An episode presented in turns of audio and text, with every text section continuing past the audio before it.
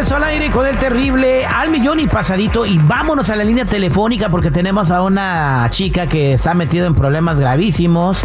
Está súper arrepentida de algo que le hizo a su marido. Ella se llama Bianca y vamos a platicar con ella. Hola, ¿cómo estás, Bianca? Hola. Hola.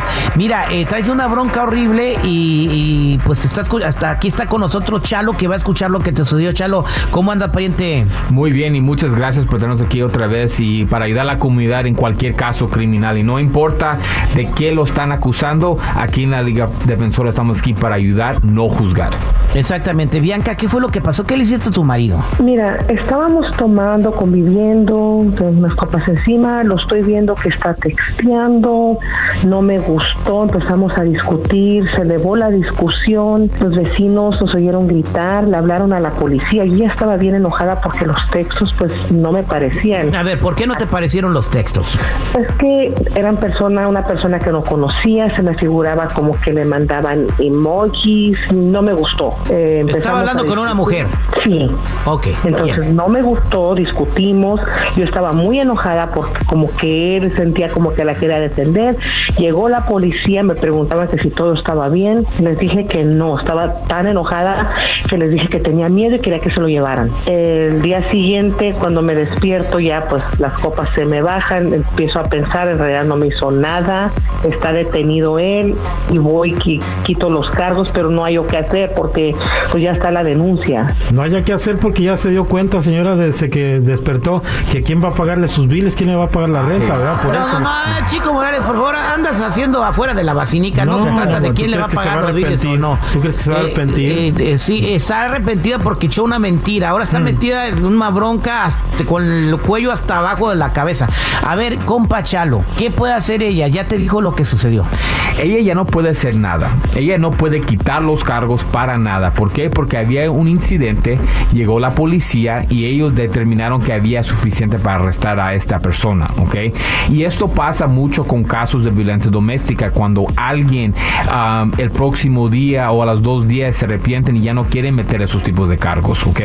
Y a veces otras cosas pasan en un futuro peor. So, ahorita no es cuestión de ella, es cuestión de la fiscalía. Ahora, el que está en la cárcel es que tenemos que ayudar y tenemos que mostrar que él no fue el agresor ni un víctima, nada más estaban discutiendo. Y cuando alguien está acusado de un crimen, no es el deber de él para mostrar que él fue inocente. El deber es al fiscal mostrar que él la, la abusó, él la pegó, ¿ok?